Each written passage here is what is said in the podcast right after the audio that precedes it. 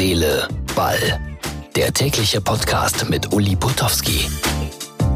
Das ist unsere Ausgabe Nummer 160 vom 25. Januar 2020. Aufgenommen das Ganze am Freitagabend. Jetzt ist es ziemlich genau 22.30 Uhr.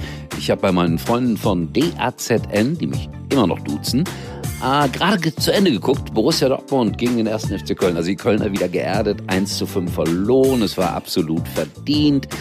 Ich war heute Nachmittag auf dem Bahnhof in Köln um äh, 10 vor 5, um äh, nach Freiburg aufzubrechen, wo ich ja jetzt bin, im Hotel, wie heißt das Ding hier? Goldener Bär, ältestes äh, Gasthaus Deutschlands. Ja, so kommt es auch rüber. Und äh, der Bahnsteig war brechend voll, bestimmt, äh, keine Ahnung, 2000 Leute rein in den Sonderzug. Aber die sind ja irgendwie verbrüdert mit Borussia Dortmund, deswegen werden die Kölner auch nicht so traurig sein, wenn sie zurückfahren. So schlecht waren sie auch gar nicht, fand ich. Aber 1-5 ist deutlich geerdet.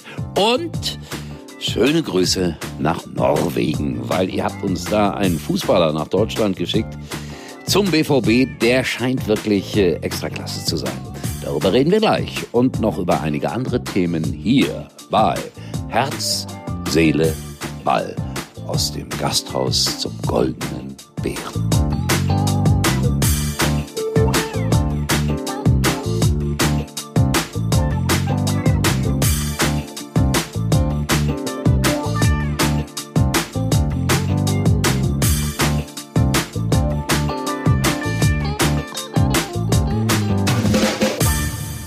So der Spielbericht äh, von heute Abend nochmal. Von mir mit einigen Anmerkungen, so ganz persönlicher Natur. Zunächst einmal, es waren, ich glaube, 30 Journalisten aus Norwegen angereist. Viele Dortmunder Fans hatten schon eine Norwegen-Flagge irgendwo sich aufgenäht. Und dann spielt der gar nicht von Anfang an, dieser Holland. Ich begreife das nicht. Äh, der Trainer hat es erklärt, es ist einfach so, dass er noch nicht ganz fit sei. Gut, ob er es denn dann wirklich noch nicht ist, darüber reden wir gleich. Der erste FC Köln nach einer Minute 0 zu 1 zurück, das darf ja nicht passieren. Und danach Dortmund die dominierende Mannschaft, Marco Reus in guter Form, überhaupt die ganze Borussentruppe sehr stark, muss man objektiv zugeben. Dann stand es irgendwann 3 zu 1 für Borussia Dortmund.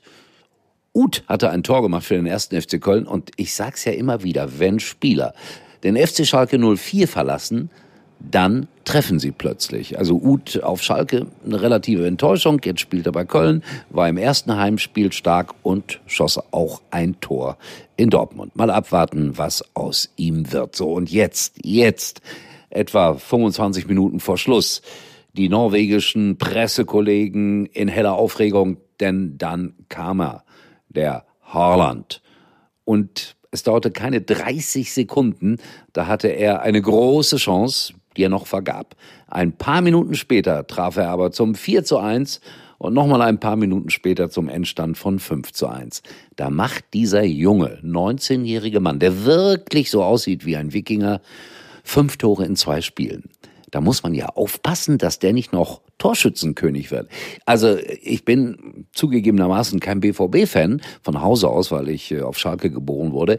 Aber das ist schon beeindruckend, äh, was sie sich da gesichert haben von RB Salzburg. Und man soll ja immer ein bisschen vorsichtig sein. Ich habe es schon letzte Woche gesagt nach den drei Toren in Augsburg. Aber nach dem, was ich heute gesehen habe, puh, da hat Borussia Dortmund ein Juwel, ein echtes Juwel. Wir werden das interessiert beobachten. Schalke muss heute bei Bayern München bestehen und Olaf Thon ist mitgereist. Er hat bei beiden Vereinen gespielt. Als äh, knapp 18-Jähriger ging sein Stern auf, als er in einem legendären Pokalspiel drei Tore schoss. Schalke 6 zu 6, damals übrigens als Zweitligist gegen die Bayern spielte. Es regnete in Strömen und ihr merkt es, ich war damals schon dabei.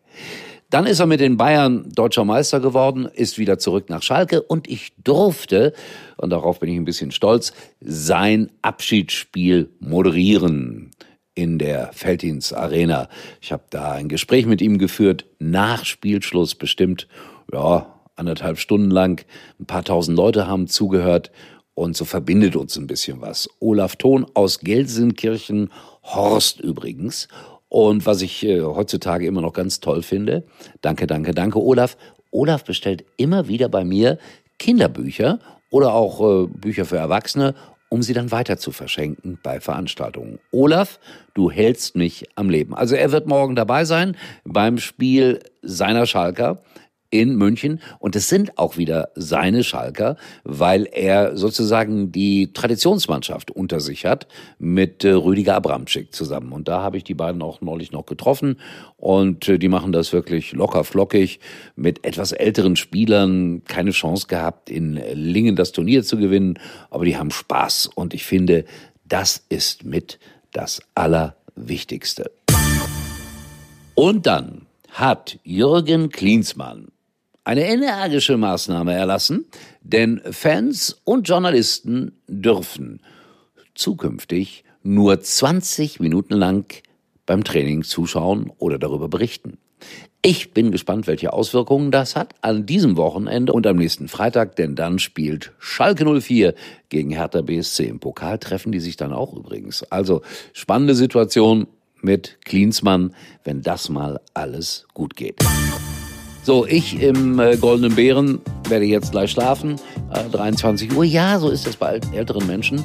Und äh, morgen dann, äh, ja, freue ich mich, ich habe es gestern schon erzählt, auf Christian Streich, einen außergewöhnlichen Fußballtrainer, einen außergewöhnlichen Menschen. Äh, euch allen einen schönen Samstag. Hoffentlich gewinnt euer Lieblingsverein. Also, das gönne ich euch, unabhängig von meinen Präferenzen.